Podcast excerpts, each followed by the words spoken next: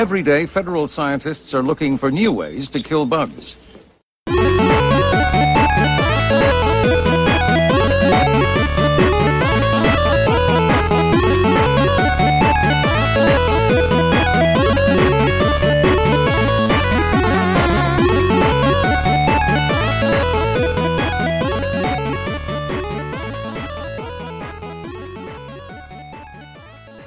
Moin und herzlich willkommen bei All Features Welcome. Wir haben uns mal wieder konspirativ an Mikros versammelt und heute sprechen wir über das Thema Home Automation. Mir fiel ein, mein äh, Physiklehrer damals hatte immer den schönen Satz gesagt, Jüngelchen, ihr sollt nicht reden, ihr sollt still da sitzen und Wissen speichern. Äh, heute trifft das auch auf mich zu, denn ich habe vom Thema keine Ahnung. Ja, ist ja nicht nur Automation, wir weiten das mal aufs Heimnetzwerk generell aus.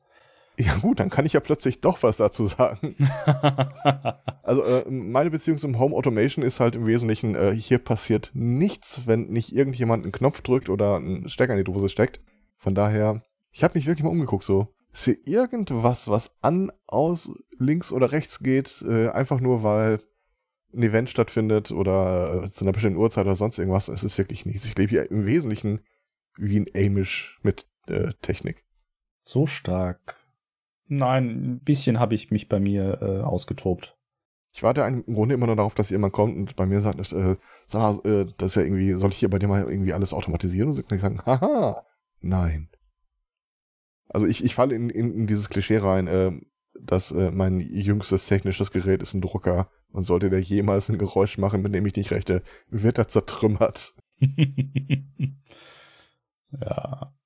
Kann ich verstehen, habe ich aber anders bei mir gewollt. Ich wollte bei mir einfach ein bisschen Automation haben, wenn das so schön warm im Sommer ist und man so acht Quadratmeter Fensterfront hat. Verdunkeln ist total toll, wenn man dann auf der Arbeit ist, damit man abends nicht in den Backofen nach Hause kommt. Oder auch, äh, wenn dann doch alle das Haus, Schrägstrich Wohnung verlassen. Irgendwie blieb früher immer das Licht im Esszimmer an. Jetzt nicht mehr. Und bei aktuellen Strompreisen merkt man das dann doch schon, dass da ein bisschen was anbleibt, sage ich mal. Und daher, so fing es halt dann an. Und dann sind halt irgendwann so ein bisschen Eskalation passiert in verschiedenen Stufen. Und wenn dann schon Eskalationen passieren, dann sind die etwas größer geworden und haben halt auch Dinge mit sich gezogen wie Netzwerk und Sachen, die man dann darum baut. Aber angefangen hat das alles mit Hausautomation, ja. Um vielleicht einen Einstieg zu finden, was ist denn die gängige Hausautomation? Äh, ich glaube, viele kennen mittlerweile ähm, von Philips die U-Serie mit ihrem Hub, also ihrem zentralen Steuerpunkt. Gibt's das immer noch? Ja, das gibt's immer noch und äh, immer noch sehr, sehr teuer. Aber auf der Funkbasis dieser Philips Hue Steuerung, das ist nämlich in dem Falle Zigbee, sind auch viele, viele andere Hersteller unterwegs und die können alle im Prinzip miteinander kommunizieren. Also auch so die IKEA-Variante, die bedeutend günstiger ist. Also ist das nicht diese Geschichte, die ich, äh, die ich mitbekommen, vielleicht auch andere mitbekommen haben von äh, ich habe mir eine Glühlampe gekauft, äh, die wechselt die Farben oder sonst irgendwas. Leider gibt es den Anbieter nicht mehr und äh, Support ist End of Life und deswegen geht mein Licht nicht mehr an. Das gibt's auch. Da gibt's auch Leute, die das mit dem Zigbee-Protokoll betreiben. Aber dadurch, dass das halt in dem Fall das Zigbee-Protokoll ist, was ein offenes Protokoll ist, was von vielen Herstellern gesprochen wird und nicht nur einem Hersteller eigen ist, gibt es da auch Open Source Implementationen von, die das Ganze dann mit einer Hardware koppeln. Und dann kann man da mit ganz viel anderer Software Dinge steuern. Also um etwas genauer zu werden, als ähm, Hausautomation nutze ich bei mir Home Assistant. Das ist eine Open Source Software, die halt als zentrale Steuereinheit mal gedacht war, um verschiedene Hersteller zusammenzuschließen. Und das Ganze habe ich einfach bei mir auf eine äh, virtuelle Maschine in meinem Heimnetzwerk geschmissen. Und da läuft das ganz fröhlich vor sich hin und steuert meine äh, Geräte, also Lichter in dem Falle oder auch Rollos, die dann entweder mit Zigbee, wie gerade angesprochen, oder auch per WLAN in Teilen ähm, angeschlossen sind. Das heißt, äh, wenn jetzt irgendwas passiert und äh, du warst es nicht, dann hast du das Paranoia-Level direkt ins Haus eingebaut. Ich weiß, eine Freundin erzählte mal die Geschichte, die haben sich ein Haus gekauft, dann auch irgendwie automatisiert, Sonne, bla.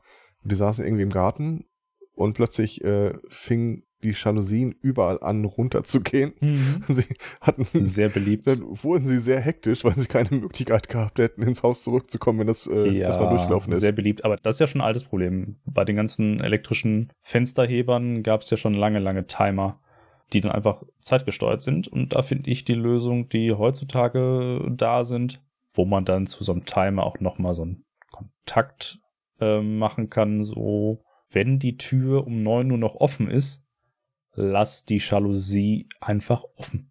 Ich glaube tatsächlich war die Tür einfach, äh, sie war nicht verriegelt, also die Balkontür, sondern äh, zugemacht, einfach damit die Hitze nicht reingeht.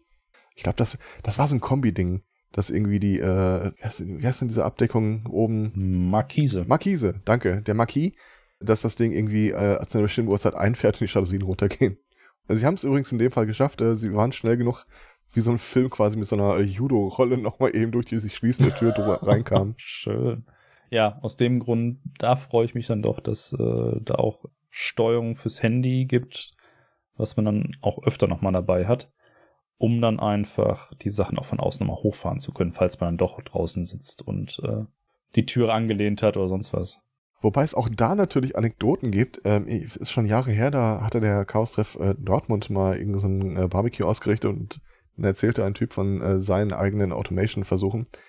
Und er stand dann vorne und demonstrierte uns, hier Status sieht man dies, das. Und wenn ich jetzt zum Beispiel diesen Befehl sende und er tippte da ein, dann geht bei mir auf dem Balkon automatisch irgendwie die Pflanzenberieselung an.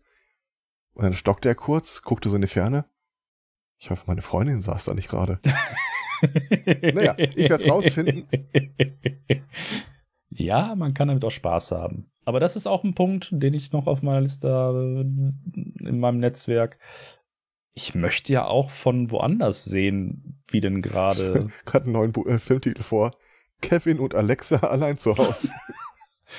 Oh, ja, das sind böse Wörter. Das sind böse Wörter. Da gibt's ja massenhaft Berichte zu solchen Voice-Assistenten. Also auch im Bekanntenkreis äh, gab's da schon einen Polizeieinsatz, weil da jemand im Urlaub war und irgendwie doch sehr laute Musik aus dem aus der Wohnung dröhnte. Ja, ist wohl irgendwer auf der Straße vorbeigelaufen, hat zu laut gesprochen und das wurde registriert und dann auch ausgeführt. Ich kannte nur die Geschichte von dem Typen, der seinen Nachbarn anrief und fragte, ob, ob er sich mal irgendwie ein Gerät ausleihen kann. Und er sagte, ja klar, kein Problem. Bin allerdings im Augenblick nicht zu Hause. Und er so, das ist kein Problem. Und mit dem Handy am Ohr ging er wo- wohl dann zu der Wohnung äh, des Nachbarn und sagte, er versuchte, ich stellte die Stimme so zum Nachbarn, Tür öffnen oder sowas und kling, ging das Ding auf. Hm. Ja, und aus dem Grund Voice-Assistenten mit Türöffnern verlinken, immer eine super Idee. Ja. Immer eine super Idee. Aber ich habe ja im Prinzip wirklich keine Ahnung. Also äh, du, der du da äh, viel mehr mitgemacht hast, erzähl mal. ich habe aus äh, genau solchen Gründen das Ganze auf Rollos und Licht beschränkt. Also ich würde mir persönlich nie eine Automation einbauen, die mir die Tür aufmacht. Also kein Staubsaugerroboter, der mit Kamera dann durch die Wohnung gesteuert werden kann. Nee, ich hatte mal gedacht, einen kleinen Roboter mit Kamera einfach zum äh, vom Rechner aus steuern, um äh, damit durch die Gegend zu fahren, durch den Garten oder sowas, ganz witzig. Aber äh, nein, das nicht. Nein, äh, wie gesagt, ich hatte mir eine Automation gebaut für mein Arbeitszimmer, dass da ein Bewegungsmelder drin ist, wenn ich da reinkomme und Bewegung registriert wird, dass er mir dann das Licht anmacht und zwar auch nur das, was ich für den Weg zu meinem Schreibtisch brauche, also Corona Home Office Okay. wenn man schon müde zum Schreibtisch morgens tapert, dann auch bitte ohne nochmal einen Lichtschalter betätigen zu müssen. Wegen der Arbeitssicherheit. Ja, natürlich, damit das auch direkt hell erleuchtet ist, wenn man reinkommt, damit man nicht erst den Schalter tätigen muss, sondern damit das sofort hell erleuchtet. Wir erfüllen gerade so wirklich jedes Klischee des, oh, such a drag. Alles, was man im Leben mehr als dreimal macht, muss automatisiert werden. Ja, so weit bin ich noch nicht. Aber die, die Zeit hat ja auch neue Hardware hervorgebracht. So Sachen, dass man bestehende Lichtinstallationen auch automatisieren kann oder smart, um das Buzzword zu nennen, machen kann. ohne das alles auszutauschen. Also entweder tauscht man das Leuchtmittel heutzutage aus oder man setzt so kleine Geräte hinter seinen äh, Lichtschalter, Klammer auf, natürlich nur von ausgebildetem Fachpersonal einzubauen, Klammer zu. Oder man setzt das Ganze nicht hinter seinen Schalter, weil man eine Wechsel- oder äh, Kreuzschaltung hat, sondern dann direkt vor die Lampe, um das Ganze dann immer noch von den Schaltern steuern zu können. Klammer auf. Akzeptanz der nicht IT-affinen Menschen im Haushalt ist verdammt wichtig, Klammer zu. Okay. Also wenn das nicht funktioniert, dann, äh, also es muss immer noch alles in meinen Augen auch ohne mein Handy steuerbar sein.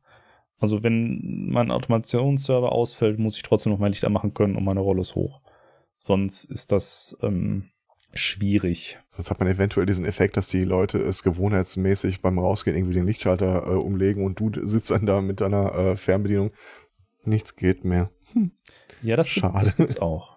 Das gibt's natürlich auch. Also das ist bei den bei dem Austausch einfach der der ähm, Leuchtmittel genau der Fall, wenn da der Stromschalter, also der normale Schalter betätigt wird, ist das mit dem Steuern etwas schwierig, wenn der ganze Teil nicht mehr mit Strom versorgt wird daher bin ich dazu übergangen, die meisten Sachen halt direkt zu steuern, also normale Leuchtmittel zu nehmen und dann einfach ähm, die Schalter auszutauschen oder halt ähm, solche Zwischenschalter einzubauen. Von diversen Herstellern gibt es mittlerweile mit verschiedenen Protokollen, also als Zigbee-Protokoll gibt es da was von verschiedenen Herstellern, als WLAN-Variante gibt es da was oder auch als äh, Z-Wave, was die Konkurrenz-Funkvariation zu Zigbee ist. Und Z-Wave ist einfach nur Funk, oder? Ist auch reiner Funk, genau. Oder Bluetooth gibt's glaube ich, auch okay. mittlerweile ähm, Hersteller. Ja. Um dann halt weiterzugehen und nicht von einem Hersteller für den Hub, also für die, für die zentrale Steuerung abhängig zu sein, habe ich dann gesagt, möchte ich gerne meinen Home Assistant nutzen. Und dann gibt's halt für die verschiedenen Funkstandards auch verschiedene äh, USB-Dongle, die man dann nutzen und kaufen kann. Und die können dann entweder direkt vom Home Assistant gesteuert werden oder ich äh, in meinem Falle habe das mit einem eigenen Client-Server dann betrieben, der dann eine Software laufen lässt, die nennt sich Zigbee to MQTT. Die wandelt halt einfach nur die Zigbee-Signale in MQTT-Signale, also Message Queue-Signale um, sage ich mal. Und damit kann man dann mit verschiedenen Geräten darauf wieder lauschen oder auch diese Sachen steuern. Dann sind wir nämlich schon bei dem nächsten Server in Anführungsstrichen, der dann da angekommen ist. Deswegen auch die Erweiterung auf Heimnetzwerk. Es sammelt sich halt ein bisschen was an, wenn man da ein bisschen mehr mitmacht.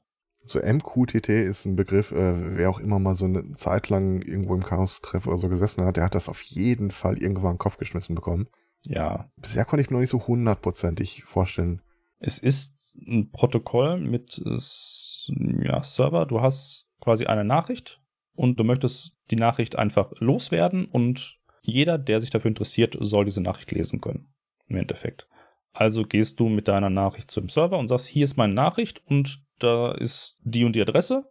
Gibst du diese Nachricht an und jeder, der möchte, kann sagen, der geht zum Server hin und sagt, bitte benachrichtige mich, wenn auf der und der Adresse eine neue Nachricht ankommt.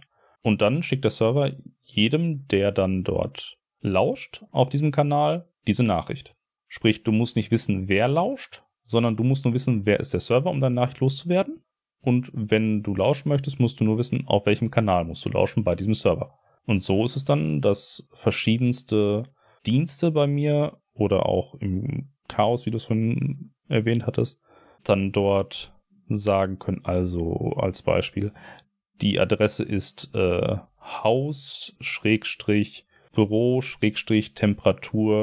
Und da wird dann halt in verschiedenen Abständen die Temperatur des Zimmers reingeschrieben. Und jeder, den es interessiert, zum Beispiel mein äh, Home Assistant, kann dort dann anfragen und sieht, hey, die Temperatur hat sich erhöht, ist kleiner geworden und kann daraus dann einen Graphen malen oder das Ganze an ein Zusatztool, Grafana in meinem Falle, weiterleiten, um das Ganze dann grafisch darzustellen.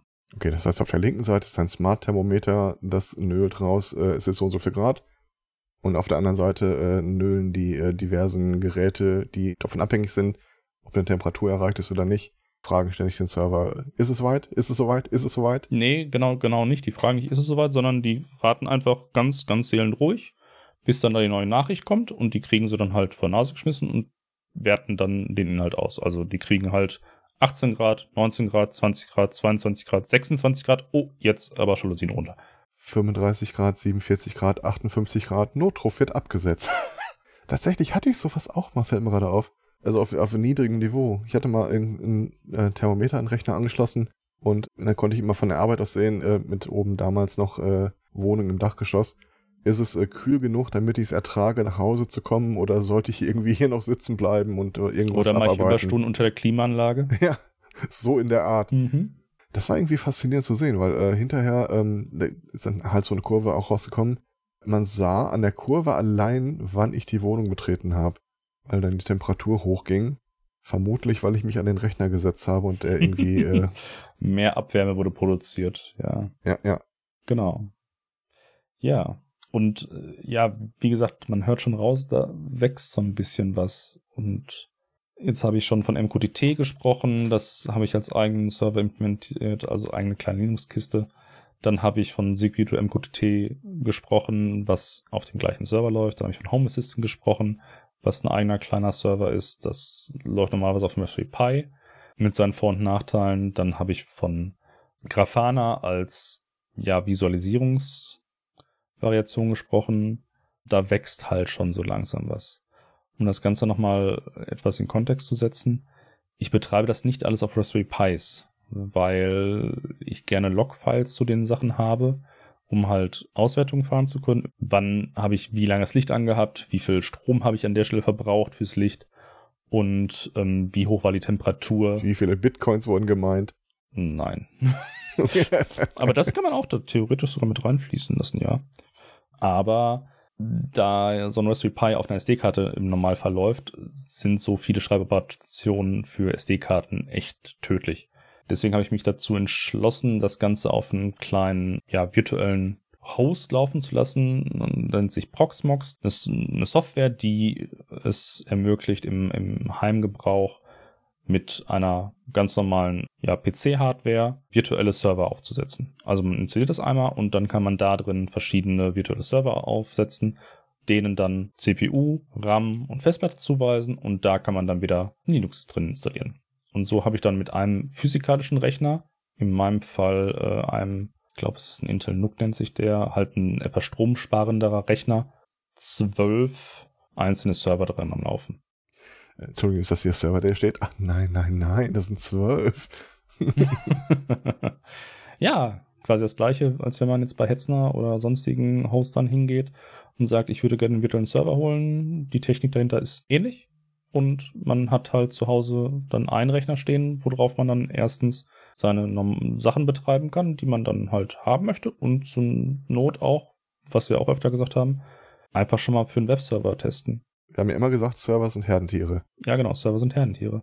Oder Nextcloud, wenn man da mal was im Netz haben möchte oder nicht im Netz haben möchte, kann man sich das darauf aufsetzen oder dann halt, um den Kreis zu schließen, ich möchte auch von woanders vielleicht mal auf mein Heimnetzwerk oder auf meine Hausoperation zugreifen, möchte ich natürlich nicht, dass das irgendwo in der Cloud passiert. Ich möchte gerne, dass das alles bei mir schön zu Hause ist, da aus hingehört, weil das ist ja Hausautomation und nicht äh, Cloud-Automation. Deswegen bin ich eher ein Freund davon, das Ganze auch da zu haben, wo ich es im Zugriff habe und äh, wo ich weiß, was mit den Daten passiert. Das bleibt also alles schön bei mir zu Hause auf diesem kleinen Server, aber ich möchte natürlich auch von woanders drauf zugreifen. Deswegen gibt's so schöne Sachen wie VPN, also virtuelles privates Netzwerk. In dem Falle, womit ich dann von unterwegs, von der Arbeit, übers Handy oder über sonst welche Geräte mich dann zu Hause einwählen kann. Und da kann ich dann wieder steuern. Weil dann bin ich wieder in meinem eigenen Netzwerk zu Hause und kann gucken, hm, habe ich das Licht angelassen, muss ich das Licht ausmachen oder sonstige Sachen. Beziehungsweise mit 3D-Druckern ist das dann ja auch schön. Ja. Das sind auch dann so Sachen, die man mit in die Hausmation reinbringen kann, diese dort anzuzeigen oder zu monitoren. Oder. Das war die eine Sache, wo ich mal wirklich überlegt habe, mir so ein Ding dahin zu stellen, dass ich irgendwie von unterwegs äh, gucken kann, äh, läuft ein Druck, läuft er nicht. Das sind die zwei Kameras in meinem Haushalt, die ich besitze. Ja. Die nämlich genau aufs Druckbett kriegen, zwischendurch. Na, Tust du noch die richtigen Dinge oder hast du vielleicht gerade irgendwie einen Layer Shift? Stehst du schon in Flammen oder druckst ja, du noch? Flammen gibt es andere Variationen mit Rauchmelder und Selbstlöschanlage, aber äh, druckst du noch oder hast du irgendwie ein Problem gehabt und ich kann von Remote auch abbrechen und vergeude nicht noch zwei Kilo Filament mehr? Es gibt ja auch manchmal Fälle, wo du irgendwas druckst und äh, da muss dann während des Druckvorgangs was angehalten werden, damit du zum Beispiel irgendwie ein Objekt reinlegst oder äh, vielleicht mal den, das Filament wechselst oder sonst irgendwas. Ähm, da wird mir das immer gut äh, gefallen, wenn ich ungefähr wüsste, wenn ich nach Hause komme, ist genau der Moment, wo ich dann irgendwie äh, einen anderen Druck reinlege oder sonst irgendwas. Ja, du, du weißt wenigstens, wenn du nach Hause kommst, ist er schon soweit oder er ist nicht soweit oder es hat Vorteile, da mal drauf gucken zu können, genau ich glaube, ein, einem meiner ersten Drucker, ähm, irgendwo, das ist ja ein angenehmes Hintergrundgeräusch am Anfang. Man freut sich, da tut was, dann guckt man immer wieder mal, ach süß, so wie das erste Kind quasi. Und äh, irgendwann äh, ging ich mal rüber und äh, der Drucker hatte mittlerweile irgendwo oben das Filament festgehangen und hatte den ganzen Druckkopf nach oben gezerrt und das Ding stand relativ kurz davor, von der eigenen Motorkraft irgendwie auseinandergerupft zu werden. Äh, okay, das ist auch was, wo ich dann vielleicht ganz gerne über Sensoren informiert würde. Ja, oder halt dann nochmal zwischendurch geguckt und hättest das eine halbe Stunde vorher gesehen, dass das so was passiert und man es ausmachen könnte, ja. ja.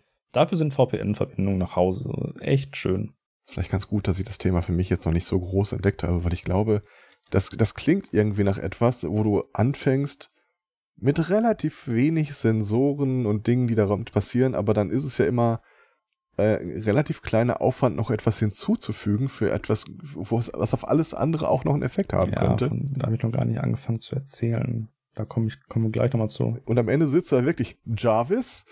Ja. Da gibt's auch ein Projekt zu. Also, dass du quasi das diese, diese, diese Voice Automations, äh, die du von den großen anderen Herstellern die auch Bücher verkaufen oder äh, Betriebssysteme herstellen, die nicht nutzen möchtest, sondern einfach das Ganze selber hosten. Gibt's auch schöne Systeme für, die dann genau so funktionieren, aber auch lokal. Soweit bin ich noch nicht.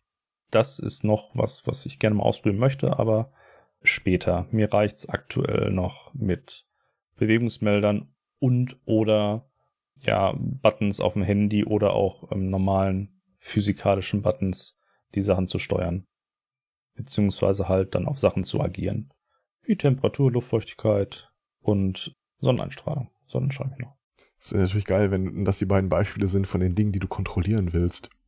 Sonne, drehst den Regler und überall wird's dunkel draußen. Ah. Äh, ja, ich bin jetzt gerade dabei, ob man da vielleicht äh, automatisieren könnte, die Kinder morgens zu wecken, wenn sie auf äh, den Wecker nicht reagiert haben. Ja, natürlich. Starte Sprinkleranlage. Ja, man kann ja auch einfach schon mal, also es gibt ja auch diese schönen Lichtwecker, die so langsam anfangen mit so einer leichten Dämmerung und dann immer heller werden. Ja. Gibt es garantiert auch ähm, dimmbare äh, 2000 Watt Strahler. also.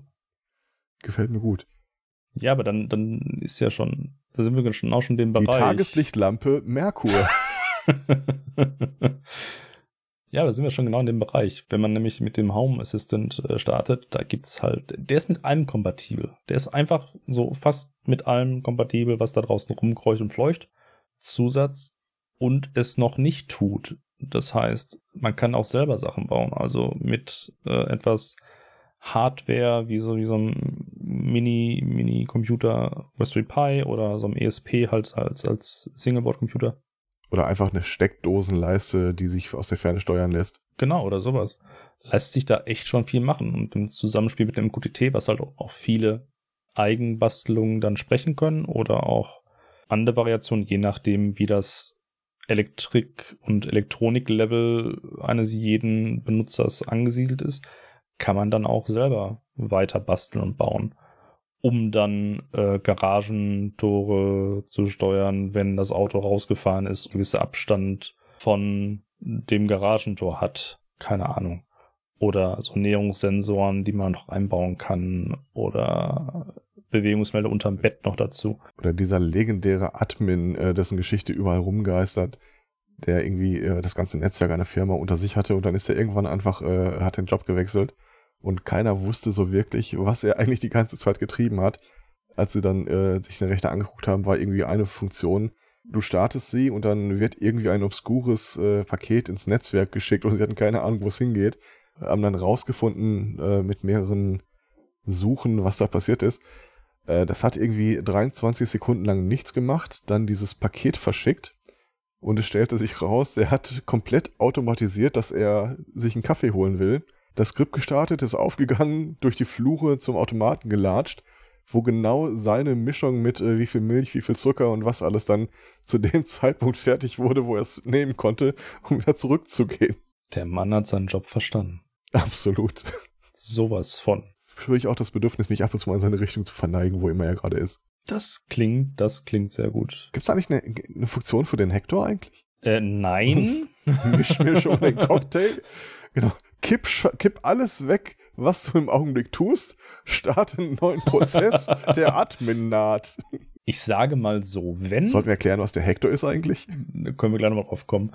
Aber ich sag mal so, da das ja keine automatisierte Zufuhr eines Bechers beinhaltet, schwierig.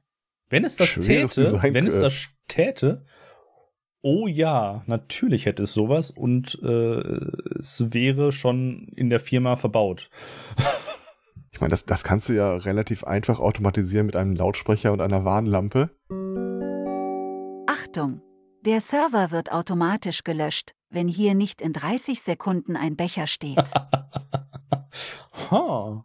Hm, Ideen. Wie der legendäre Cyber-Alarm bei uns in der Hütte. Oh ja. Also wenn man bei uns äh, die Hütte betritt, äh, dann, äh, zumindest früher war es so, dass ähm, geht irgendwie so ein, eine Geräuschkulisse los, man wird irgendwie begrüßt und äh, es gibt da irgendwie auch so einen Button, den man drücken, dann geht der Cyber-Alarm los.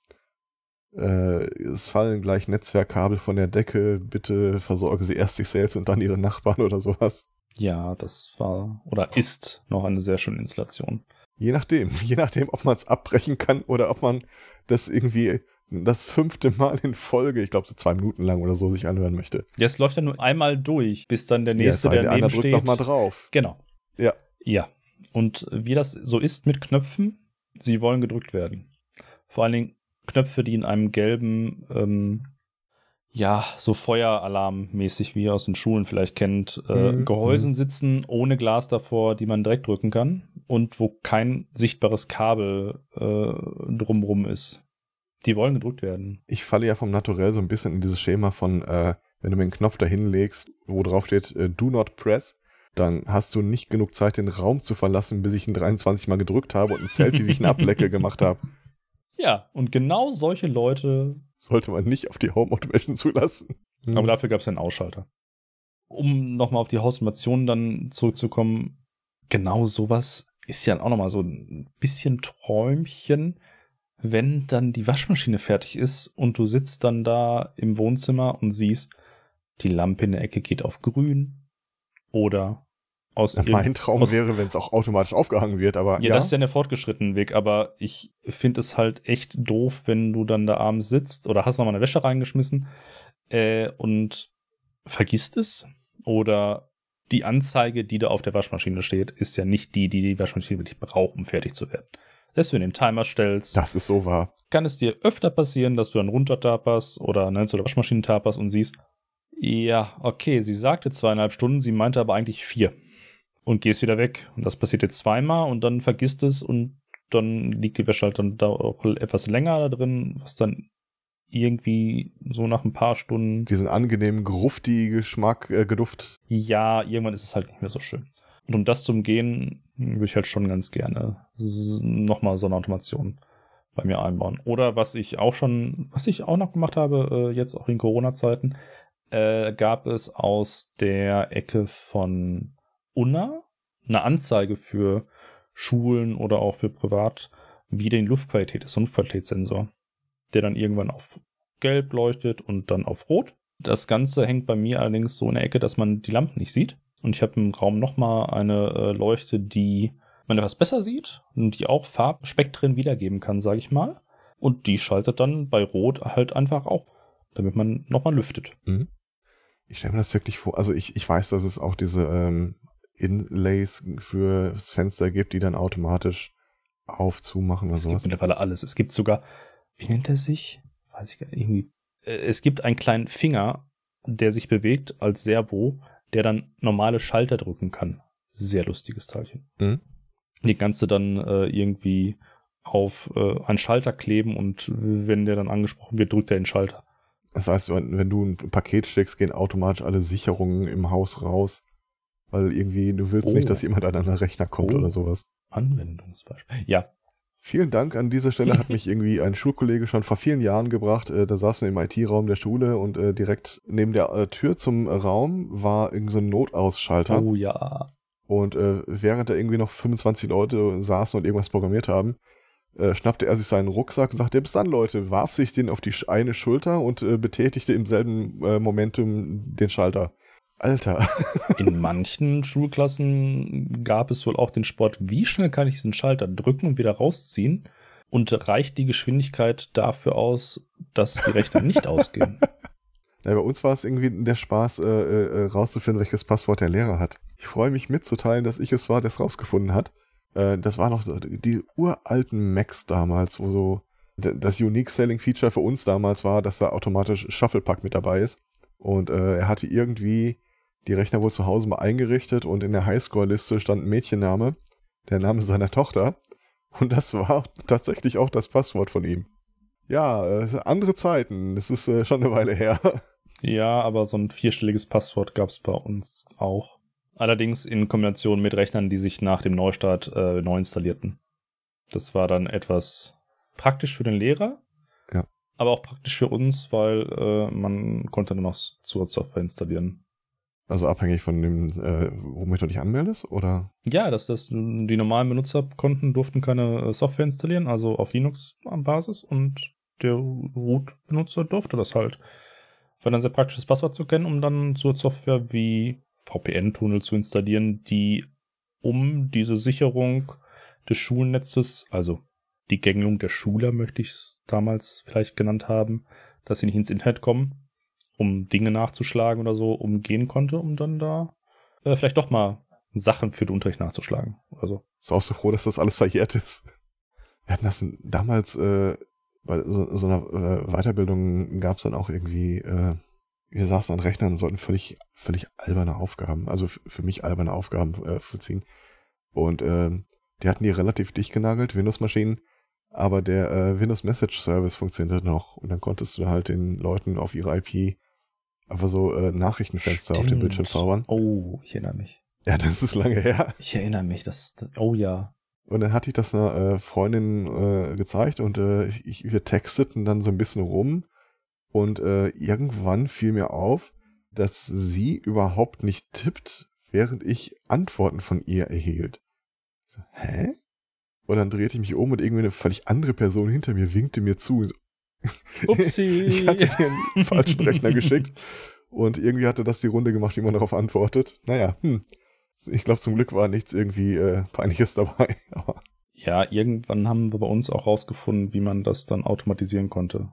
So auf verschiedenste Rechneradressen im Netzwerk der Schule. War lustig. Mhm.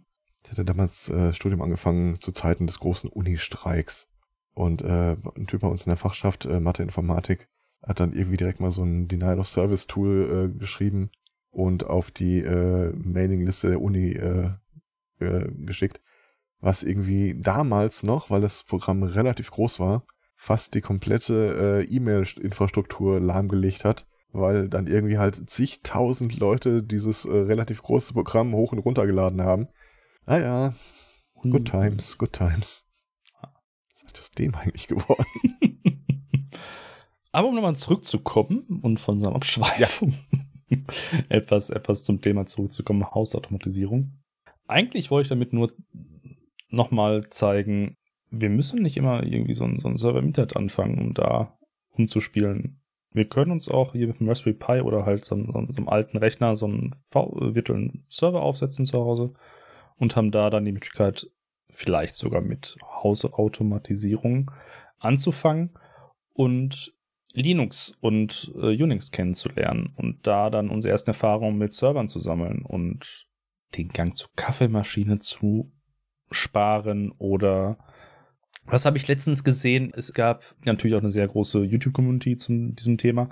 Da hat einer es automatisiert, dass er, wenn er aus dem Bett aufsteht, einen Bewegungsmelder triggert und dann geht zeitgesteuert, weil er hat gemessen, wie lange er von seinem Bett bis zum Klo braucht, die Deckenleuchten an, einzeln, gedimmt und hinter ihm wieder aus. Ja, schön, wenn er gemessen hat, äh, wann automatisch Spülung zu betätigen sei. Und hinter ihm ging die wieder aus. Und auf dem Rückweg halt das gleiche dann. Und äh, das sah dann im Video so aus, ne? Er geht dann da los und in dem Tempo geht dann vor ihm das Licht an, bleibt dann so lange bis er da durch ist und hinter ihm geht's wieder aus. Also wenn wirklich unter jeder Lampe eine Bewegungsmelder wäre, aber dann als zeitlich gesteuert. Ja. Schon sehr lustig. Äh, man unterschätzt auch total, ähm, wie weit verbreitet das äh, in Hardware schon länger verbaut ist. Also äh, dieses Wake on LAN gibt's ja schon ewig. Dass du den Rechner vielleicht auch automatisch äh, runterfährst, wenn der einfach eine Zeit lang keine Interaktion hatte, kein laufendes Programm oder sonst irgendwas. Was es auch gibt, da hatte ich mal, ich, ich habe ja mal überlegt, Home Automation anzufangen, aber es ist nie weit gediegen. Es gibt ein relativ günstiges Teil, mit dem du Infrarot-Fernbedienungen emulieren kannst. Das war irgendwann mal an Hersteller gebunden, der, der supportet das aber nicht mehr.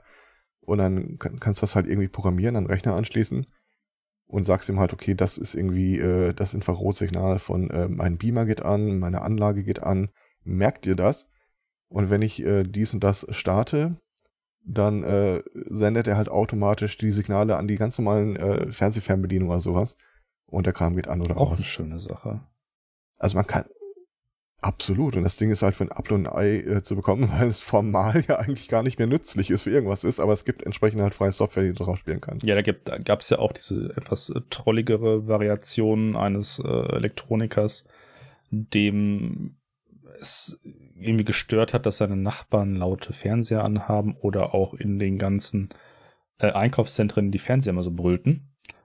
Ah. Der hatte so ein kleines Gerät einfach, der hatte die gängigsten Ausschaltcodes für diese Infrarotverbindung genommen, einfach hintereinander geprügelt, mit ein bisschen Abstand, und die werden dann auf Knopfdruck rausgeschickt. Ja.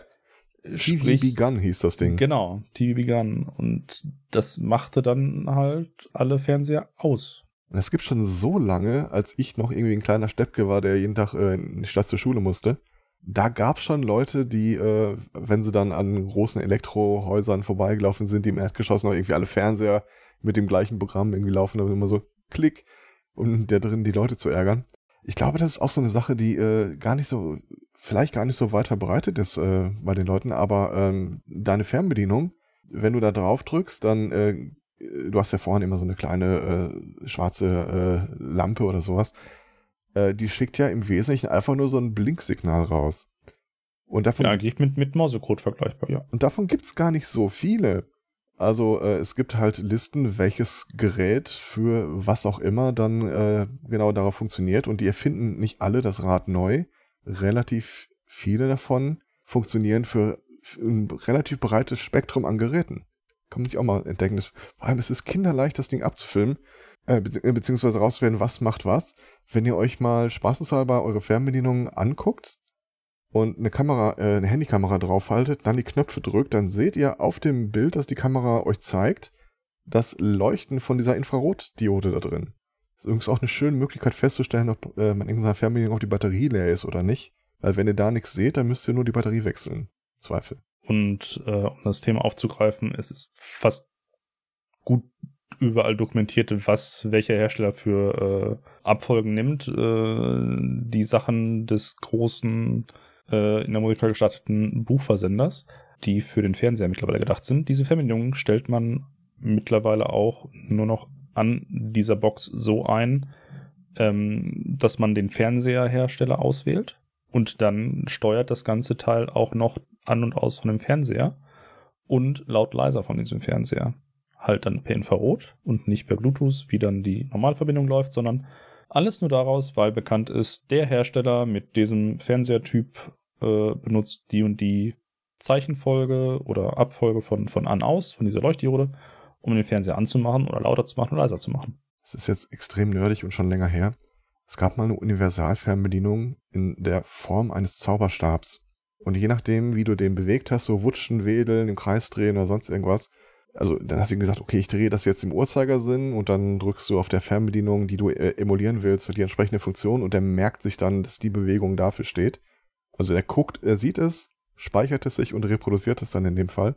Und damit äh, konntest du dann halt irgendwie Fernseher anmachen, ausmachen, leiser machen, umschalten oder sonst irgendwas. Ich glaube, das war zur großen Zeit von Harry Potter gab's den, ne? Ich meine, ich habe da auch mal, ich meine, ich habe da mal eine Werbung zugesehen, ja. Ich habe das Ding mal geholt und einer Freundin zum Geburtstag geschenkt, die im Wesentlichen, mhm. und ich bin mir ziemlich sicher, dass es dann seitdem einfach nur im Schrank steht. Ich war neidisch auf Dinge, die ich selbst gekauft hatte. Kann ich verstehen. Das ist, ja, hat schon, hat schon einen gewissen Nerd-Faktor. Das. Kannst du so Disney-mäßig singend und tanzend morgens durch deine Wohnung mit dem Zauberstab. Schön. Ja, und jetzt gehst du an und du an und du an und du an. Wobei es natürlich auch, muss, die Schattenseiten sollen ja auch nicht verschwiegen werden. Wir hatten unlängst hier neue Deckenbeleuchtungen angeschafft und äh, die war dann halt entsprechend dimmbar, teilweise mit Moodlight, also kannst die Farbe wechseln oder sonst irgendwas. Und äh, wenn du mehrere gleichartige davon an die Decke projizierst und es funktioniert halt nun mal, äh, ich habe die Fernbedienung gerade in der Hand und ich sehe vorne diese äh, Lampe. Es funktioniert halt im Wesentlichen über direkte Sichtverbindung vom Sender zu einem Empfänger. Kann es schon mal passieren, dass du eigentlich mit einer Fernbedienung alle Deckenelemente einschalten möchtest, aber nur zwei kriegen das Signal. Dann drückst du nochmal drauf, geht einer aus und die andere an. Okay, mit der Hand so einen Trichter formen, bis du dann noch die schaltest, die du haben willst. Das Phänomen kann dir allerdings auch bei der Variation der Hausautomation, die ich hier betreibe, passieren mit Zigbee. Wenn du nämlich einfach nur zu deinen Lampen Switch schickst, also nicht explizit an aus, weil du nur einen Schalter hast, Ja. der du nur drückst und dann immer je nach aktuellem Status dann wechselt. Ähm, ist mir passiert, ich habe zwei Leuchten, die nebeneinander an der Wand hängen. Und wenn die eine an aus und die andere an ist, ist doof. Dann wechselst du nämlich immer schön links, rechts, links, rechts. Hast du diesen Effekt von äh, Leslie Nielsen in Tod, aber glücklich. Äh, du, komm her. Nein, nicht du. Nein, du schon. Ja, oh, dann boy. kannst du nur aufstehen, eine direkt am Schalter, also am, am Hardware-Schalter aus und wieder anmachen, damit dann beide an sind. Oder du gehst halt äh, über den Webbrowser auf die App und In machst dann unserem Fall aus. hängen die alle an demselben Hardware-Schalter. Das ist ja gut, dann kannst du einmal aus und wieder anmachen, beide sind an. Dann hast du wenigstens wieder den gleichen Status quo. Aber vielleicht wolltest du ja auch einfach die Farbe setzen. Ja, das ist dann Na, wir gucken mal. Work in progress. ja gut, aber es ist ja nur eine Absonderlichkeit. Man, man kann ja gut damit umgehen. Wo gab's nochmal die Steuerdinger? Dann kann man sich von draußen, vom Fenster auch. Ich stelle mir gerade vor, du hast da irgendwie so ein äh, fortgeschrittenes Nerd-Pärchen und irgendwie, während man früher noch irgendwie auf die Leute immer so rumsäuseln und leg du zuerst auf, nein du, nein du, nein du. Was ist denn heute die moderne Variante davon? Du gibst den, äh, deinem jeweiligen Significant Other einfach die Zugangsdaten zu deinem Home Automation System und Machst du dir schon mal das Licht aus? liegst da abends im Bett, Musik geht an, rosa Moodlight. Ah, sie denkt an mich. Oder sowas in der Art. Dir ist bewusst, dass es genau sowas als äh, Armreif gibt. So Moodlight quasi über Distanz. Nein. ja, Oh Gott. Das äh, ja, das gibt's. Oder auch für, äh, ist nicht die einzige Sache, die es im äh, Pärchen-Bedarfssortiment äh, aus der Ferne gibt, habe ich mir sagen lassen. nee, ich glaube, da gibt's mehr. Da gab's auch äh, so ein paar Security-Issues Ich, ich denke auch, ja. in den vergangenen Jahren dazu. Ja, Ja, da gibt es eine so schöne Geschichte zu. Darf ich die eben kurz einschmeißen? ja, aber klar. Also, ähm, es ist jetzt nicht im engeren Sinne Home Automation, aber äh, worauf er gerade anspielt, ist äh, die Geschichte. Ähm, es gab vor ein paar Jahren mal äh, den Fall, da gab es ein äh, Sextoy und das konntest du aus der Ferne steuern. Also irgendwie Vibrationen, was nicht alles. Äh, fragt mich bitte nicht warum. Ich, äh, ich stehe nicht für Rückfragen bereit, aber dieses Ding hatte vorne eine Kamera. Aber war schon durchaus dafür gedacht, so für die gemeinschaftliche Höhlenerforschung äh, eingesetzt zu werden. Und äh, irgendwann ist mal äh, jemandem aufgefallen, dass das Ding ein paar Sicherheitslücken hat, weil die Software, die darauf installiert war, um das alles zu bewerkstelligen, war einfach von irgendeinem äh, Flugdrohnensystem äh, kopiert worden und hatte ein Standardpasswort. Ja, das ist doof gelaufen. viele Dinge an dieser Geschichte klingen nicht nach einer gut durchdachten Idee. Aber ich finde das so geil, dass du eine Flugdrohnen-Software auf deinem Sexspielzeug hast. Genau, auf deinem Sexspielzeug, was einfach so im Internet hängt. Ja. Uh, What could possibly go wrong? Das kann halt nichts in die Luft jagen, oder? Na egal. Ja, wenn du irgendwie auf Zufallsbekanntschaften äh, abzielst, dann kann das ja auch eine ganz eigene Zielgruppe haben. Ich weiß es Chatroulette nicht. 2.0. Um das Thema aufzugreifen, du kannst natürlich auch mit deiner Haussituation dann äh, so das Moodlight, was du vorhin angesprochen hast, auch realisieren. So, so jetzt Knopfdruck, Rollladen gehen runter, das Licht geht an, es wird. Äh, leicht, leise Musik fängt an zu säuseln, um nochmal auf Ideen, warum man sich sowas anschaffen möchte, äh, aufzuspringen. Oder ähm, wo, wofür das hier benutzt wird, ähm, es ist ja äh, Binsenweisheit, dass so ähm, blaues, helles Licht äh, dich auch am Abend eher deinen Körper physiologisch wach hält. Und äh, hier ist dann halt so, wenn so äh, Vorbereitungen zum Einschlafen passieren, man aber immer noch irgendwie was machen möchte, dass einfach Rotlicht dann äh, geschaltet wird, weil es hindert dich im Zweifel nicht daran einzuschlafen. Du kannst aber immer noch was sehen. Auch wenn meine äh, Partnerin sich immer sehr lustig darüber macht, äh, dass ich hier in dem Raum, der zur Straße hingeht, äh, abends Rotlicht ins Fenster schalte. Mit offenem Fenster dann, ne? Als hätte ich mein Fenster offen, ich bitte dich.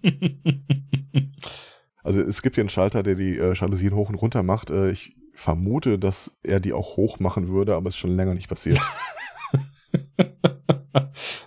nur der Schalter ist kaputt, der kann nur runter. Nee, nee, das ist so gewollt. ja, das ist halt dieses, wie gesagt, hier ist ja nichts mit Home Automation. Das heißt, äh, den Effekt, den du hast, du willst irgendwie nicht äh, in den Backofen nach Hause zurückkommen, äh, den löse ich halt im Zweifel dadurch, dass die Jalousien gar nicht hochgehen. Ja, wo wir dann bei der Acceptance wären. Also es handelt sich bei diesen Fenstern bei mir halt um meine Hauptfenster in dem Hauptraum. Die kann ich nicht immer unterlassen. Möchte ich auch eigentlich. Nicht komplett und die Stromkosten wären noch so, weil dann, also wenn die Jalousien unten sind, ist dunkel. Dann ist dunkel, dunkel. Ich äh, äh, beschreibe das natürlich, während ich hier umgeben bin von Softboxen und diversen Leuchtelementen. Von daher, aha, aha. Äh, fürs, fürs, fürs Protokoll, wir nehmen einen Podcast, rein Ton, kein Video auf. Also nicht diese äh, neumodischen Hybridlösungen. Nein, wir sind da gerade oldschool nur mit Ton unterwegs. Auch wir sehen uns gerade nicht. Das ist das Podcast-Engagement. Ich verweise mal auf das äh, klassische Podcast-Gesicht, äh, dass das Ganze einfach nicht opportun macht. Und meinte die Tage einer, als ich mich mal vor, Kam vor eine Kamera gesetzt habe, Alter, so siehst du aus? Ja, was hast du denn gedacht? Aber gibt's doch von diversen Veranstaltungen. Ja, ich, ich glaube, das war jetzt kein Mensch, der mir irgendwie hinterher äh, gestalkt war oder sonst irgendwas. Aber ich, ich freue mich ja, dass ich bei Leuten irgendwie äh, das äh, Bild auf den auf die Innenseite ihres äh, ihrer Großhirnrinde projiziere von langem wallendem Haar oder sowas. Aber nein, das ist alles kurz rasiert. Entschuldigung. Ja, Ja, ja. schön. Ich mag zwar klingen wie der, wie der junge James Dean, aber Aber, ja, ja gut. Aber dann haben wir halt doch nur ein Radiogesicht. Also ich, was ich ja gerne noch mal erfahren würde von Leuten, die sich das jetzt hier angehört haben bis hierhin und vielleicht schon im Thema drin sind und vielleicht nicht, was denn so etwas absonderlichere Sensoren oder äh, Aktuatoren, Motoren sind, äh, die man da noch irgendwie einbauen könnte. Oder auch äh, Automationen, besondere, interessante mal. Da gibt's ja auch hier dieses, äh, äh, ich, ich kenne es nur als äh, Softwareangebot, dieses äh, If This Then That, wo du dann wirklich sagen kannst, okay, wenn mein Handy merkt, es ist im Heim-WLAN, dann bitte diese und jene Dinge tun. Oder Genau. dein Rechner merkt, äh, du und dein Bluetooth haben sich zu weit entfernt, dann sperrt er sich oder sowas. Ja, das, der ist, das ist ja die kleine Variation von den Sachen. Also das Ganze kannst du ja dann auch in der Hausautomation bauen oder wenn du das dann auch schön grafisch bauen möchtest, gibt's da natürlich auch Software für, nennt sich dann Node-RED. Da kann man dann auch verschiedene äh, Komponenten hinzufügen bis hin zum ähm, Discord-Bot, der dann einem äh, direkt schreibt, hey, deine Wohnzimmertemperatur ist 40 Grad, äh, die Jalousien gehen nicht runter und äh, der Backofen ist noch an. Freu dich. so ein Clippy äh, dann irgendwie hochspringend. Hello, it seems like you're trying to cook yourself. Do you need assistance? Ja, also da kann man, da, es gibt da äh, wie so oft kein Ende, was man dann äh, durchziehen kann und es gibt halt auch diverse Einstiege, also von ich programmiere mir das alles selber in Python oder in sonstigen Programmiersprachen bis hin zu ich habe Clicky Bunti Lego in Ansatzlösungen, die einfach nur zusammengesteckt werden müssen und das Ganze dann auch als als äh, visuelle Programmierung, sage ich mal. Aber, aber der rote Faden ist halt hier gleich im Kontext äh, dieses Podcasts, das sind halt Sachen, die ihr selber betreibt. Genau. Also da, da kann irgendeine China-Boot oder sowas pleite gehen, das ist euch völlig egal. Genau. Beziehungsweise es kann, es kann eine gute Nachricht für euch sein, weil ihr dann deren alte Hardware aufkauft und eure neue Software einfach drauf dübelt. Ja, oder im Falle von äh, Osram war es in den letzten Jahren, die haben ihre Server eingestellt und haben gesagt, ja, schade, ähm, nee, wir, also diese Hausautomation ist ja schön, aber wir haben jetzt keinen Bock mehr. Haben dann die Server eingestellt und haben dann gesagt, ja, äh, schade. Schön für alle anderen. Das Ganze ist auch über Zigbee-Protokoll äh, abgebildet. Und Home Assistant mit diesem Zigbee-Stick funktioniert wunderbar. Ich meine, das war im letzten Winter Skandinavien, wo die Nachricht rumging, dass irgend so ein äh, Server äh, die Grätsche gemacht hat und äh, die diversen Smart-Heizungen in den Wohnungen der Leuten einfach nicht mehr liefen. Hm. Also die waren aus aus. Also das ist das Betreiben seiner eigenen Infrastruktur äh, echt, also das Gebot der Stunde. Und ja. Sowohl genau das oder Internetverbindung geht man nicht oder äh, sonstige Sachen. Also wenn zu Hause das Netzwerk weg ist, dann ist eh alles weg. Da sind wir uns dann, glaube ich, einig. Dann ist es egal, ob das bei euch zu Hause läuft oder äh, beim Nachbarn oder in der Cloud. Äh, wenn allerdings der Anbieter sagt, ich habe jetzt keine Lust mehr darauf oder geht pleite, dann ist es schon interessant, ob es dann bei dem läuft, eure Sachen, die ihr konfiguriert habt, oder ob das bei euch zu Hause läuft und im Zweifel auch der Internetanbieter äh, den Stecker zieht und ihr trotzdem noch bei eurem Heimnetzwerk sitzt und alles schön steuern könnt. Oder was vielleicht noch größere Gefahr ist, äh, der Anbieter hat ein neues Produkt, das er verkaufen will und äh, stellt deswegen die Server vom alten ein. Auch schon vorgekommen. Äh, Osram ist ja nicht wirklich äh, pleite gegangen. Nein, Osram hat gesagt, ich, wir haben keine Lust mehr, das selber zu machen, sondern wir äh, hören mit der Sparte auf. flieg, meine Home Automation, flieg, du bist frei. ja, so in etwa hat das, ähm, ich weiß gar nicht, ob es ein deutscher Hersteller ist. Und dann ist halt die Frage, hat man sich äh, vor, vorher hingestellt und Gedanken gemacht, das irgendwie selbst betreiben zu können? Weil wenn nicht, dann seid ihr die Leute mit den Plankton-Bissspuren am Arsch, weil äh, dann fühlt sich halt keiner für euch verantwortlich. Ja, und dann ist man entweder gezwungen, alles, was man bis jetzt hatte, rauszureißen und was Neues zu kaufen, oder äh, ja. weil es dann halt auf Standards basiert, die der Hersteller selber sich ausgedacht hat und nichts irgendwie von anderen aufgegriffen werden kann, oder äh, man hat vorher vielleicht schon mal geguckt, hm, wenn das da mal pleite geht oder sonst was, kann ich das auch anderweitig betreiben immer von Vorteil bei Hausautomation. Hm. Und mh, ich für mich persönlich, wie schon erwähnt, alles, was so security-mäßig äh, ist, in dem Sinne von ich öffne eine Tür oder äh, ich schließe mein Schloss auf und zu, so dass auch die Tür aufspringt, würde ich jetzt nicht unbedingt in diese Hände der Automation legen. Bekannter äh, hatte eine alte WLAN-steuerbare Infrarotkamera, die eigentlich so für eine Kartenüberwachung oder sowas gedacht war und äh, er erinnerte sich nicht mehr an sein Passwort. Hm. Und dann gibt's halt diverse Seiten im Netz, wo du gucken kannst, okay, was ist das für ein Gerät? Standard-Admin-Passwörter oder sonst irgendwas. Und dann äh, stellte sich halt raus, das Ding ist so dermaßen End of Life, dass es einfach auch keine neue Software gibt und auch keine Möglichkeit, das Standard-Passwort zu ändern. Es bläst aber trotzdem immer noch an irgendwie ins Internet, plärt es irgendwo raus, wo es ist. Ja, sorry, das Ding ist einfach kaputt. Da kommst, kannst du auch nichts mehr mitmachen. Das ist einfach völlig in der Fricken. Das solltest du wegschmeißen. Ja, das passiert ja auch. Oder irgend auf den Stapel der Dinge legen, die du dir alle fünf Jahre mal anguckst, ob sich da irgendwas getan hat auf der Softwareseite. Aber im Augenblick, es gibt zwar äh, politische Ambitionen dafür zu sorgen, dass äh, die Sachen nicht automatisch weggeschmissen werden müssen, wenn der Anbieter keinen Bock mehr hat, sondern dass er dann irgendwie halt die Software die äh, freigeben muss, dass man da seinen eigenen Kram drauf spielt. Es ist im Augenblick aber noch keine Selbstverständlichkeit, vor allem je nachdem, wo das Ding produziert und vertrieben wurde. Ja, also da gibt's äh, wie gesagt, den Hersteller Homatic mit Homatic IP, äh, der da doch ein bisschen hervorgehoben werden kann, meines Erachtens nach. Der hat nämlich äh, erstens seine ganzen, also seine, seine Steuerungssoftware so freigegeben, dass das Leute ein bisschen umgebaut und nachgebaut haben, dass es auf Linux-Server betrieben werden kann und man nicht unbedingt die Hardware von dem Hersteller braucht. Allerdings bietet der Hersteller auch an, das Ganze auf einem äh, separaten, von ihm gebauten Stück Hardware zu betreiben oder auch in die Cloud damit reinzunehmen. Und der Hersteller hat halt ganz, ganz viele Aktoren und Sensoren, die er fertig ähm, bereitstellt. Allerdings auch Bausätze, um die Dongle an zu löten, um den Rechner am Rechner anzustecken oder auch Aktoren selber zusammenzubauen. Und das Ganze auch dann in normale Integration bei sich mit reinzubringen. Also Aktor ist alles, was Dinge tut. Aktor ist alles, was Dinge tut und Sensoren ist halt, was Dinge registriert. Also ein, Tem ein Thermometer wäre halt ein Sensor und ein Lichtschalter wäre halt ein Aktor. Oder bei der, nach der Roboterapokalypse, Aktor ist alles, was euch umbringt und Sensor ist alles, was guckt, ob ihr noch lebt. Genau.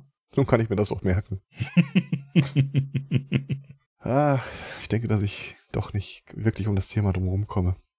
Es ist halt äh, wie alles äh, Rabbit Hole. Also man muss halt aufpassen, dass man nicht zu tief reinfällt und Dinge baut oder macht, die man eigentlich gar nicht braucht oder haben will. Aber so ein paar Sachen machen schon Sinn. Also eines meiner Lieblingsautomationen ist meine Türklingel. Ich habe mein Büro etwas weiter weg von der Klingel und äh, wenn man dann im Homeoffice sitzt und es klingelt, kriegt man es nicht unbedingt mit. Nachdem man einen Sensor an die Türklingel geschraubt hat und das Ganze dann über sein Home Assistant an sein Handy pusht, hey, ich stelle mir das gerade, also ich muss mir alles irgendwie mal bunt ausmalen, äh, damit das hängen bleibt. Ich stelle mir gerade vor, du hast wirklich Einbrecher in deiner Wohnung, während du nicht da bist. Und also schleich, schleich, schleich und plötzlich geht irgendwie so, so ein Hologramm vor ihn an. Ah, schön, dass Sie da sind. Willkommen beim Test meines Home Automation Systems. Würden Sie bitte zur Fortsetzung des Testes durch diese Tür gehen? Ich glaube, relativ schnell hast du die dann aus der Wohnung auch wieder raus. Bitte winken Sie einmal nach links. Ja, Ihre Garderobe befindet sich bereits auf der Straße. Ja. Die Auszahlung erfolgt hinterher nach einem Punktesystem. Bitte geben Sie Ihre Bitcoin-Wallet hier an. Huh. NFTs zu Ihrer Linken. genau, zum Erwerb bitte hier einen Fingerabdruck. Schön. Auch so, ja, auch so Dinge, Fingerabdrucksensoren, die man nicht braucht. Aber gut. Äh, ja, das ist auch eine der Sachen, die ich nirgendwo aktiviert habe, wo sie angeboten werden. Also bei manchen Sachen kann man sich noch drüber streiten. Bei manchen Sachen, also genauso wie Numpad-Zahlenschlösser an Haustüren. Man achte mal darauf. Äh, das gibt's? Ja, das gibt's. Das ist sogar recht verbreitet. Also, dass man wirklich noch einen PIN-Code eingibt. Und man guckt mal so auf so Numpads nach so einem halben Jahr, man sieht, welche Tasten gedrückt wurden. Also. Ja, davon abgesehen, äh, du kriegst halt mittlerweile Kameras, wo du das auch aus 50 Meter Entfernung in HD-Bildschirm Ah, da gab's, da gab's noch, nachgucken kannst. da gab's doch sogar noch ein letztes Jahr einen schönen, schönen äh, Bericht zu, wo jemand, ohne dir über die Schulter zu gucken, an der Kasse dein äh, PIN-Code erraten hat. Mit äh, so schönen Sachen wie Wärmebildkameras, die dann, nachdem du weg bist, einfach mal kurz das Numpad abfilmen und je nach Intensität der Wärmestrahlung der Knöpfe dann sehen kann, welche Knöpfe du in welcher Reihenfolge gedrückt hast. Brave New World. Aber mir fällt gerade auf, ich, ich habe tatsächlich Sachen mit Fingerabdruck, aber das sind halt so komplett äh, nicht vernetzte Geräte, also äh, irgendwelche Vorhängeschlösser oder Geldschatulen oder sowas, wo du einfach auch sowas haben willst, wie äh, wenn wir mal irgendwo hinfahren und haben dann gemeinsam Spind, äh, dann kann irgendwie jeder aus der Familie äh, das Schloss öffnen oder sowas in der Art. Aber das finde ich jetzt relativ unkritisch, weil ich glaube, dass sie eh nicht wirklich auszulesen sind, wenn man das Ding aufmacht. Ich glaube eh nie, dass sie so sicher sind, dass die da, egal. Ne, ich, ich denke schon, dass du die aufmachen und den Speicher auslesen kannst. Ich glaube nur nicht, dass du mit den Daten, die da drin sind, viel anfangen kannst, weil da ist ja nicht wirklich dein Fingerabdruck gespeichert, sondern einfach nur für diesen einen Chip der Mechanismus, wann äh, akzeptiere ich das und wann nicht. Also im besten Falle. Aber da mache ich mir mehr Sorgen, dass irgendeiner äh, vom, von dem Schloss selbst irgendwie Pulver drauf stülpt und äh, guckt. Wäre, glaube ich, die einfache Variante, ja. Einmal äh, warten, bis das mal aufmacht oder einfach selber gucken, was denn da für Sachen da sind. Fällt mir ein, ich könnte wieder einen Lockpicking-Workshop auf dem Podstock anbieten, fällt mir gerade auf. Dann lege ich das Ding einfach mal dazu. Podstock. Schönes Thema. Ja, mehr dazu nach dem Podstock. Wenn du Podstock erwähnt hast, kannst du auch noch mal kurz erwähnen, was das Podstock ist. Das Podstock ist, äh, wie ich es immer nenne, ähm, das äh, Zusammenkommen der Häupter, der Lieben äh, aus der größtenteils deutschsprachigen Podcast-Szene, wo sich einmal im Jahr die Leute dann zusammenfinden an einem Ort und dann wird eine Bühne aufgebaut und es gibt Workshops, Events, Vorträge, irgendwelche Shows auf der Bühne. Aber im Wesentlichen ist das einfach nur das Häupter seiner Lieben ein bisschen mal wieder so in die Hände nehmen und anschauen. Gut, dass du da bist. Kann man sich die ganzen Gesichter der Leute mal angucken. Und äh, notorisch ist es halt, es ist äh, offen sowohl für Podcastende als auch Podcast-hörende Menschen. Und die äh, oft äh, wiederholte Weisheit daraus ist, du kommst nur einmal als Hörer oder Hörerin zu einem Podstock und danach startest du automatisch deinen eigenen, führt keinen Weg drumrum. Es ist einfach super äh, sympathisch es gibt äh, eine relativ hohe personelle Deckung zwischen den Leuten vom Podstock und den Leuten aus dem Chaos. Und ja, es ist jetzt zwei Jahre lang in Präsenz aus naheliegenden Gründen äh, nicht passiert. Dieses Jahr vom Anfang Juli und zwar 1. bis 3. ist ein Freitag bis Sonntag, treffen wir uns dann mal wieder und äh, tun Dinge vom Bällebad aus. Ja, mal schauen. Wenn wir die Muße haben, werden vielleicht eine kleine Runde nachschieben nach dem Podstock und vielleicht was zusammenfassen. Gerne. Wenn wir die Muße haben, möchten wir uns daran nicht festlesen. Genau. Ansonsten. Dann senden wir ein Prüfbit und äh, fahren alles runter. Ja. Alles klar. Hoffen, dass äh, euch diese etwas wirsche Erzählung und nicht ganz komplett mit roten Faden heute Was? Äh, trotzdem gefallen hat. Ja, muss auch sein bisschen so. Das lösen wir im Schnitt, das muss so. Das lösen wir nicht im Schnitt, das lassen wir so. und euch vielleicht auch dazu gebracht hat, euch das ganze Projekt Home Assistant und generell Hausautomation mal anzuschauen. Links gibt's in den Show Notes. Bis dann. Tschüss. Tschüss.